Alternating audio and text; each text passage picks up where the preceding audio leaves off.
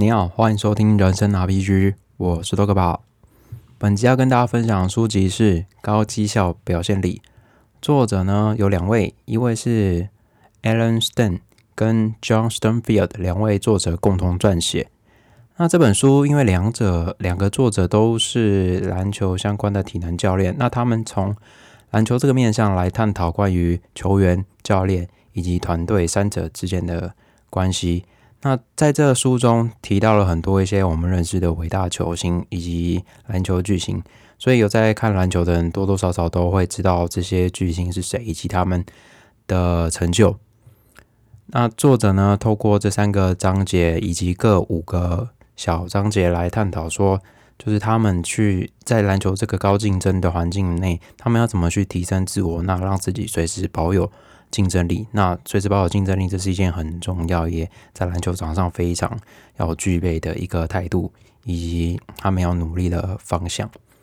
那一开始呢，我们先从球员的部分来看起。那第一个关于球员的小章节，就是所谓的自我察觉。自我察觉是一个关乎个人的一个基础。很多时候我们会以为我们自己能够知道自己正在做什么，但实际上可能并不是我们想象那样子。作者就提出了三个问题，让我们去思考，说就是我们知不知道自己正在做什么？第一个是你是否知道自己的强项？那再来是你是否知道自己目前不足的地方？那最后是那如果你知道自己不足的地方，你应该如何去实践以及补足目前自己不足的部分？透过这些问题，我们来去认识自己。那当我们能够做到自我察觉的时候，某种程度上就代表说我们已经获胜了，因为这会驱使我们去执行我们应该认为要去努力的项目。很多时候我们会被一些外在的因素所影响。那作者认为，我们只要聚焦在自己能够控制的地方就好。那我们能控制的地方在哪里呢？作者们认为就只有两个地方，一个是自己的努力，那再来是自己的态度。在自我察觉的部分，我们可以透过一些外界的协助。来帮助我们调整自己，尝试去接纳一些有意义的批评。那这可以让我们自己更加更加了解自己不足的地方，以及该努力的，就是面向。那如何去做好自我察觉？作者就提供了三个面向给我们参考。第一个是做好一件事，第二个是勇于改过，第三个是评估缺点，那掌握个人优势。第二个关于球员的小章节是所谓的热情。热情，我认为呢，是我们自己对于一件事情投入的程度。我们若能够投入大量的心力与时间，那并不感到痛苦，那我觉得这就是热情所在。有些人上班可能上很痛苦，那可能就是不是他保有热情的地方。那热情呢，我某种程度上是要去把一些想法做转换，就是作者们有提到，就是将必须想成可以，这样子某种程度上。就是可以让自己的心态转换，我觉得这也是在这个篇章里面很有意义的一句话。因为心态转换之后，我们会有更多的动力去追求我们想做的事情。那热情也可以使你去做一些别人觉得不愿意做，但你愿意做的事情。那一直在执行这样的事情的过程中，你也随时在准备自己，让自己保有一个竞争的状态。作者就分享了，就是哎，那个是美国橄榄，美国美式足球。对，传奇是分为 Tom Brady 的故事。那在他成为就是替补之前呢，啊，对不起，是先发之前，他都在替补啊，他始终做好准备。等到准备好成为就是替补的那一刻，就是变成先发那一刻，他才开始展现所谓的惊人生涯。大家可以去查询一下他的相关历史。四十几岁还在就是高竞争强度的美式足球里面去做。就是奋斗，然后还在身为一个球员，我觉得是一个相当厉害的地方。那随时做好准备去锻炼自己，因为一旦停止了成长，某种程度上就是不进则退，也会被其他正在准备的人所超越。那投除了投入热情呢？作者也表示，很多时候就是所谓的成功人士都会去主动寻求失败，在这失败当中去检讨自己，那并且让自己重新投入在准备的状态当中。那最近近期比较有名的例子就是所谓的 SpaceX，他们的火箭能够重目前能够重复利用，也就是在过往一直不断的去研发失败、研发失败，然后导导致他们可以一直去找到自己错误的地方去修正，一次一次的修正，那最终迎来了可重复使用的火箭。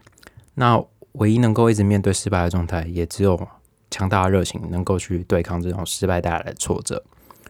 那第三个关于球员的部分呢，是所谓的纪律。纪律是一个我们很常见却不常实践的东西。在机会来临之前，我们会需要透过纪律来让我们做好准备。那纪律是什么呢？作者就归纳了三点：第一个是决定自己想要什么；第二个是是否愿意为了这些想要的东西付出代价；那第三个是你是否真的愿意付出这些代价。那我们可以去试着思考自己所想要的事情，那去评估说我们究竟愿不愿意为了我们想做的事去付出代价。那自己看自己能够付出到多少。那作者纵观 NBA 球场上的表现，他们认为呢，就是球场上表现其实就是冰山一角的事情，更重要是所谓的场下训练。作者就分享了他们他自己以那跟就是目前的三分球王 Stephen Curry 的故事。Stephen Curry 在过往成为 NBA 球员之前就有遇到就是两位作者，那他就有提到一个叫做有纪律的提前练习。Stephen Curry 呢就会要求自己。在练习的尾声，要连续投投进五颗空心的三分球啊，对不起，空心球才能结束训练。那他也另外分享了，就是他们与就是已故球星 Kobe Bryant 在凌晨三点半在训练馆见面的事情。那也因为这件事情，才我们让我们很长之前在 N 就是 PT NBA 版看到说，你看过凌晨四点的洛杉矶吗？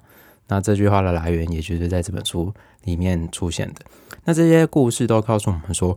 当我们想要成就伟大或者是一些成就当中，我们必须付出纪律去付出。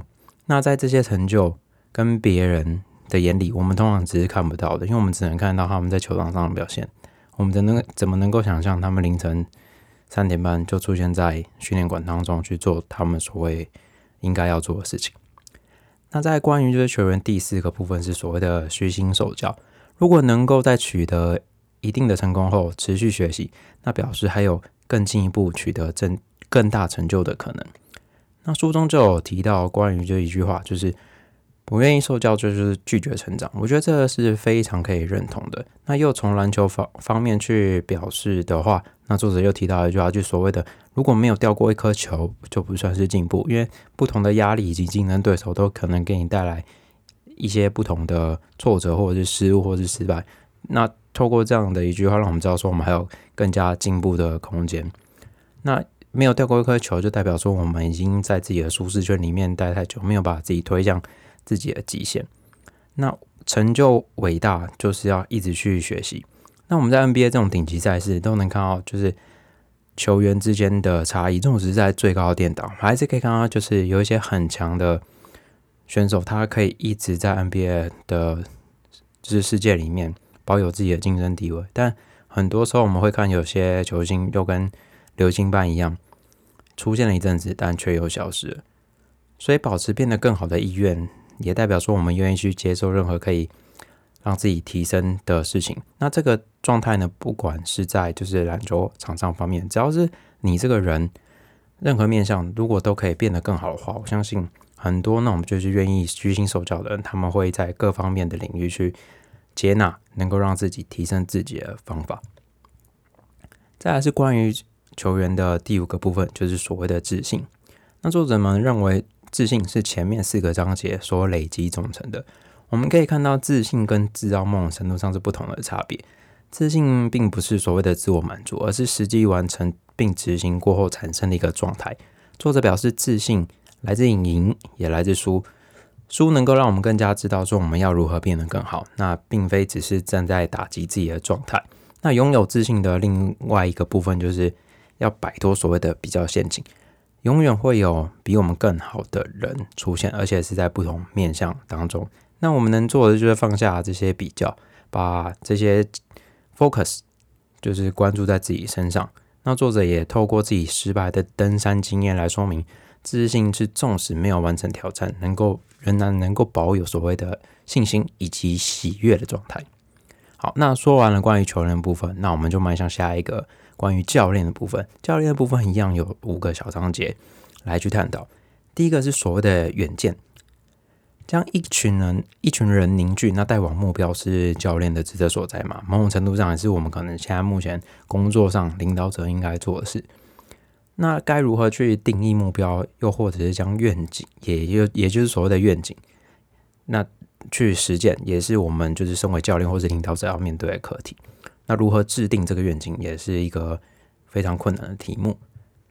那制定愿景的某种程度上是一种跳脱舒适圈的方式。那在这当中，作者在这篇章有提到，舒适圈就像是一座监狱，那是苏东就是在这这个章节传递的一个概念。只有想要跳出舒适圈的人，才会去制定所谓的愿景。作者就有举例了所谓的贾伯斯、贝佐斯、祖克伯这些我们听到耳熟能详、滚瓜烂熟的人，他们当初都是因为看到了所谓的愿景，那并且愿意去执行，才有现在的成就。那作者另外也提到，就是所谓的车库，美国的车库文化也是一个执行愿景的好地方。那如何传递愿景，也是凝聚团队的一个课题，让团队能够感受到整体的动机，然后跟目标，才能将大家就是真的就是串在一起。在实行愿景的路上，就是要也要找到能够协助你完成这个愿景的人出现。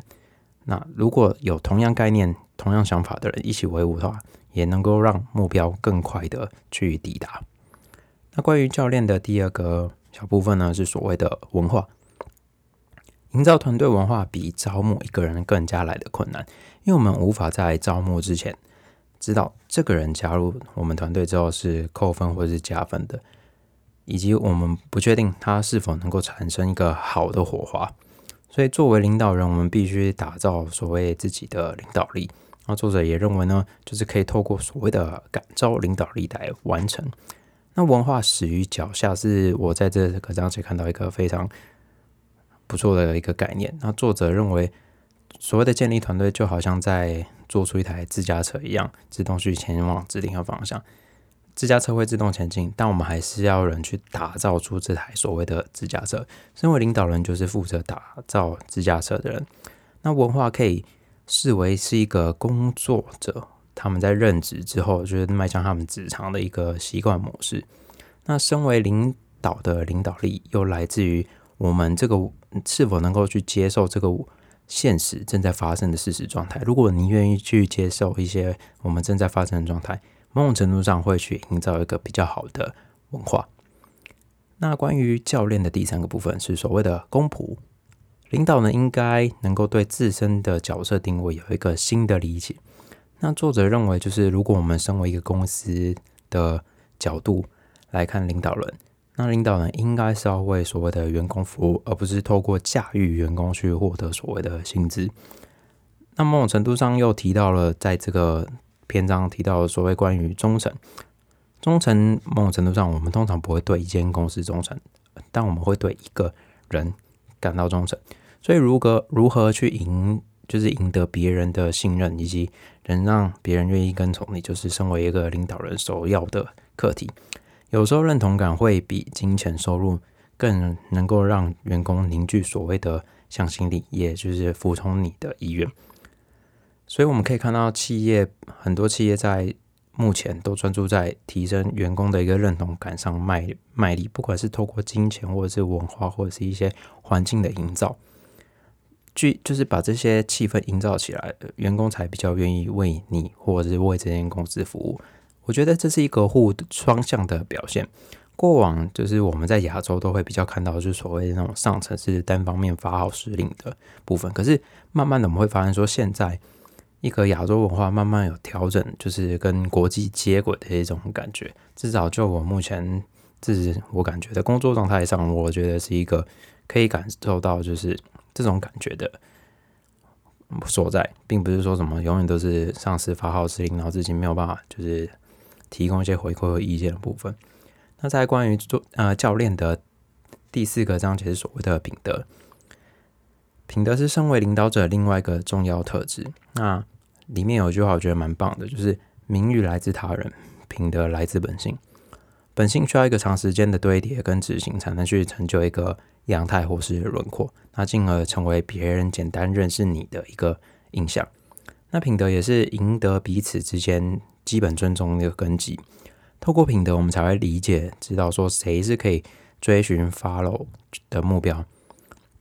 美国篮球界知名的 K 教练在寻找球员的时候，他观察的球员首要重点不是他的技术或是能力，着重在他的品德身上，因为他认为技术跟球技都可以培养，但品德需要一个长时间的养成。所以，身为如果身为领导者或是球星本身呢，如果他有拥有别人看得到品德的话，这也能够让别人愿意为你工作，或者是在工作上有一个良好的互动。关于教练的最后一个部分是所谓的赋权，这是教练的最后一个章节，也是身为每个教练以及领导者可能最挣扎的事情。将权力赋予给下属发挥，是一个比较困难的事情。对于作者来说，赋权本身某种程度上也可以使他们自己成长。贾博说，贾博士就曾经说过，要去雇佣那些能够告诉我们怎么做的人，这某种程度上就是一个赋权的表现。那作者认为呢，领导者如果能够定定目标，但他不一定能够去定定道路。有时候那些道路是下属自己的发挥，然后在当下的一些行为，然后导致路途的。开阔，那我们透过这样的方法，或许会看到一个更不一样的状态。某种程度上，还有可能去提高所谓他们成功的几率。而且这样子的状态，员工某种程度上会愿愿意为了自己的决定去负责。如果很多时候决定都是上司决定的，我我相信大家可以知道，说这种状态，大家都会觉得说啊，没事啊，反正是你决定，我跟你做就好，反正出包了也是你的事情。这个概念，我觉得对于企业来说可能是不好的。那如果时时刻刻透过这种就是所谓的微观管理，就是什么事情都要管的话，也是会去影响彼此的表现。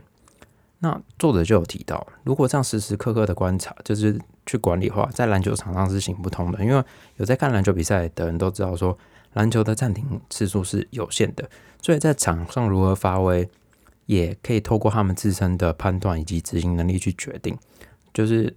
如果回归到就是现实生活当中，就是哎少开会，让员工多做事吧，不要在面一直乱哈。那最后就是第三个大的概念，就是所谓的团队。那一样里面有五个小的部分。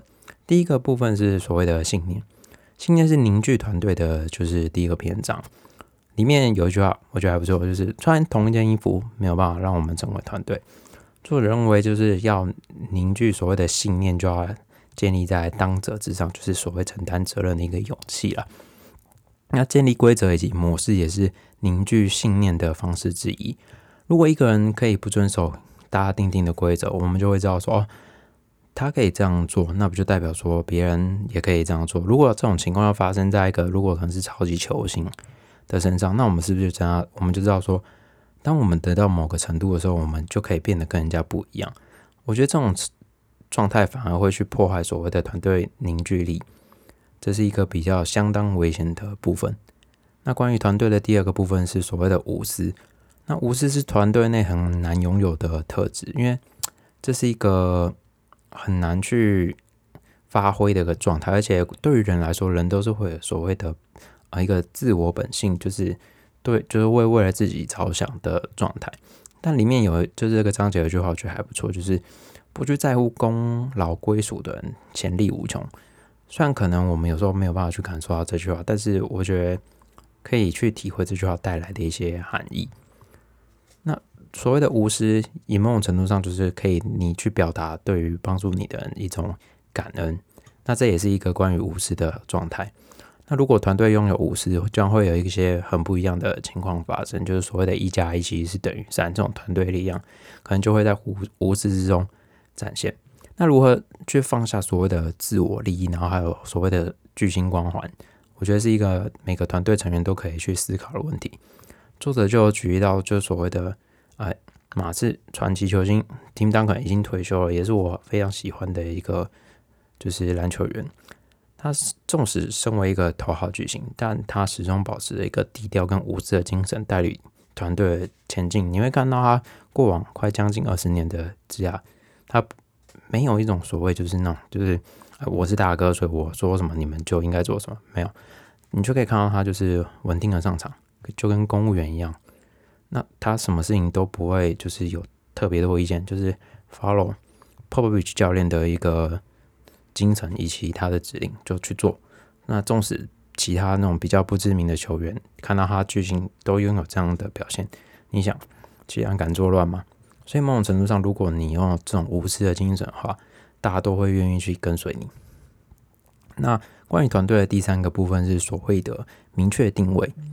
书中就有提到，就是一个团队其实就像一幅一幅拼图一样，每个人都有专属自己的定位，缺了一个都没有办法完成一幅拼图。那很多人会去试着去加入最好的团队，去拥抱所谓目前的抱团文化，但不一定我们要加到最强的团队才能去成就一些事情，找到自己适合的定位才是最重要的。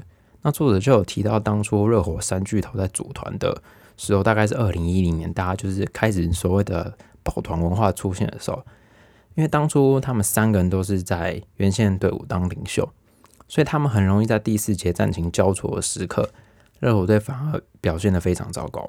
那直到磨合确认自己的定位之后，才改善这个热火队就是第四节落赛的情况。那作者另外有提到，如果一个团队拥有太多人才，某种程度上会带来负面效果，也就是刚刚热火队。提到就是所谓的三王的状态都在的话，那就是一开始可能是一个灾难。所以如何适当的选材也成为是一个，如果你是身为一个领导者，具备一个课题。如果都是很强的，某种程度上不一定能够有好的磨合。那作者也提到，有一些就是比较名不见经传的人，那他还是可以透过在团队里面发光发热，去取得他一个成就跟定位，那为团队带来贡献。那就不要把光芒或是眼光聚焦在一些比较强的人身上，团队的其他人可能也是我们要注意的地方。那关于团队第四个部分，就是所谓的沟通。一个成功团队彼此会互相交流，而不是所谓的发号施令。作者表示呢，沟通不仅是重要的，那更关乎到态度的问题。所以团队内如果有一个流畅的沟通是非常重要的。那作者就有提供关于六个建立沟通的。比较好的步骤，第一个是适当安心的环境，第二个是专业精神，聚焦在问题身上，不要再把问题聚焦在人身上，可能不爽你什么之类。第三个是保持尊重，第四个是注意语言，第五个是所谓的同理心，第六个是强而有力的结论。那沟通之间如果造成一些摩擦，作者们认为也是好的，因为这可以加速理清彼此之间的一个认知差异，那赶快进行调整。沟通最重要的是彼此是否真的有在聆听彼此的问题，而不是说你今天听，然后离开了就忘记。因为听跟聆听本身有一个极大落差存在，聆听才是最重要的情况。那另外呢，强大的团队不会去畏惧任何所谓的沟通，保持畅所欲言，去确认每个团队成员彼此的状况，这才是重要的。所以，如果想要建立良好的团队，保持开放沟通是非常重要的一件事情。那。最后一个部分就是所谓的向心力。透过前面四个章节，团队会在最后透过向心力凝聚起来。书中作者就表的表示说，如果所有人的情况都像我们手五根手指头一样，这就是最和谐的状态。很多时候我们会以为就是我们的手指头是一个很就是再平常不过，没去注意到。但是你会发现说，我们在拿一些东西的时候，你会发现每一根手指头。都有独立自己要做的事情，最后整合出我们去拿或是抓某些东西的一个状态。所以说，如果有一个很好的互动的话，那我们就会像这根，就我们的五根手指头一样，就是彼此都能协力彼此去完成一些事情。那向心力对于就是能够让彼此不同类型的人，就像我们刚刚提到手指头里面有相同目标，然后去努力，所以。在建立团队的时候，找到一些对的手指头，也就是所谓对的人，更是其中的关键。那作者另外就在这提到所谓的所谓万能教人，什么是万能教人呢？就是什么事情都能够身先士卒，纵使他不会是团队中最重要的，但是这种万能教人、万能教人，也就是让我们凝聚向心力的关键，因为他什么事情都可以忙，他不会再在乎说我的我在目前得到什么好好处或利益，我只想把团队。透过他自身的穿针引线把它做好，所以我有时候我们会知道说，做杂事的人某种程度上也是一个很重要、不可或缺的存在。所以不管就是团队的任何可能，如果能够凝聚彼此，透过任何方式，我们就可以去打造一个很坚强的团队。好，那以上就是关于这本书高绩效表现力的分享。那希望我们都在能够生活当中找到自己属于自己的坚强团队，以及良好的教练，以及能够陪你一起成长的球员。好，那这本书就分享到这了，我们下一本书见喽，拜拜。